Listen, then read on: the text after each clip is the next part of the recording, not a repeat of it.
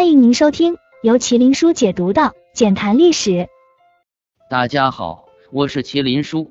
在生活中，我们多多少少听说过一些打架起冲突的理由，比如什么打麻将少给两块钱，两人冲突致死；在网吧因为多看迎面走过的少年一眼，双方喊人打群架。为什么人与人之间这么容易起冲突呢？可能是因为我们平常很在乎的面子，当感觉被冒犯时，人很容易通过行为捍卫自己的尊严。毕竟士可杀不可辱。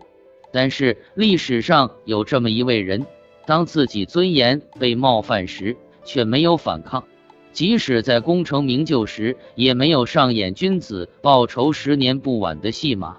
这个人就是甘受胯下之辱的韩信。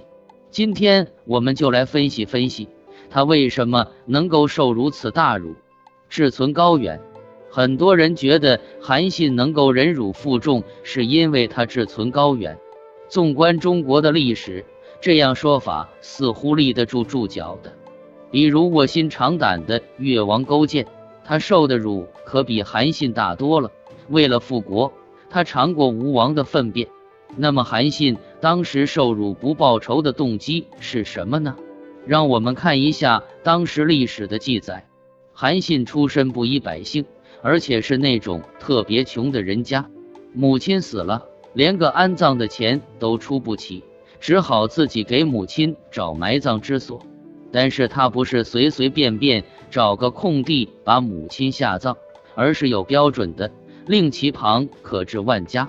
也就是说，韩信坚信自己以后能够封侯拜相，成为世家大族的，所以志存高远这一点是可以立住脚的。除此之外，还有别的原因吗？让我们继续探索。现实所迫，我们都知道“一饭千金”这个典故和韩信也有关，讲的是揭不开锅、吃不上饭的韩信被一个洗衣服的大娘连续蹭饭十几天。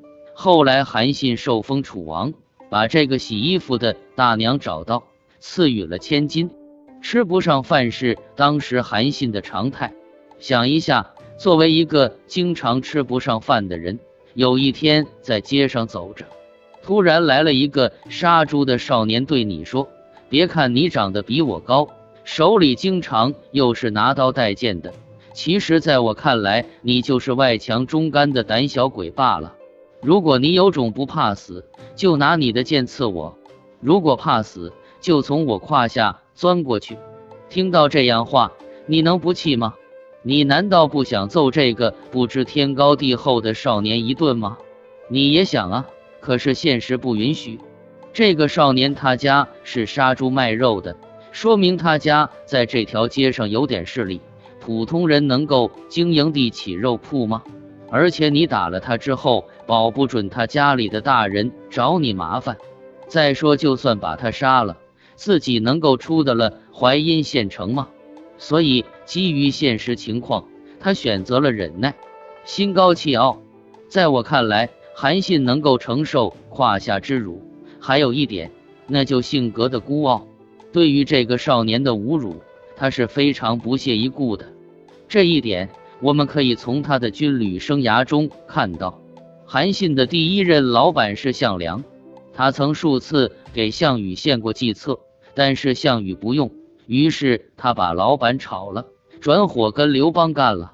如果不是一个自信爆棚的人，怎么会做出这样的选择？而且这样行为不止一次。萧何月下追韩信，也是因为刘邦不用他，他才走的。在刘邦给出拜大将的承诺后，韩信终于留在汉营。在与刘邦的谈话中，他直言刘邦确实不如项羽。刘邦称帝后，问韩信自己能够带兵多少，韩信回答说不过十万。当刘邦问韩信时，韩信回答说多多益善，一点都不给老板的面子。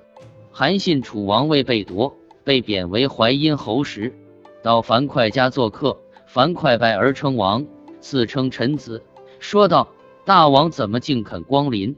韩信出门后说：“我这辈子就是和你樊哙这些人为伍的。”不再是楚王的韩信，却接受了樊哙的拜见。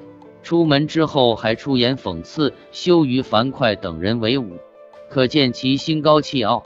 如此一个小小的屠氏少年，又算得了什么呢？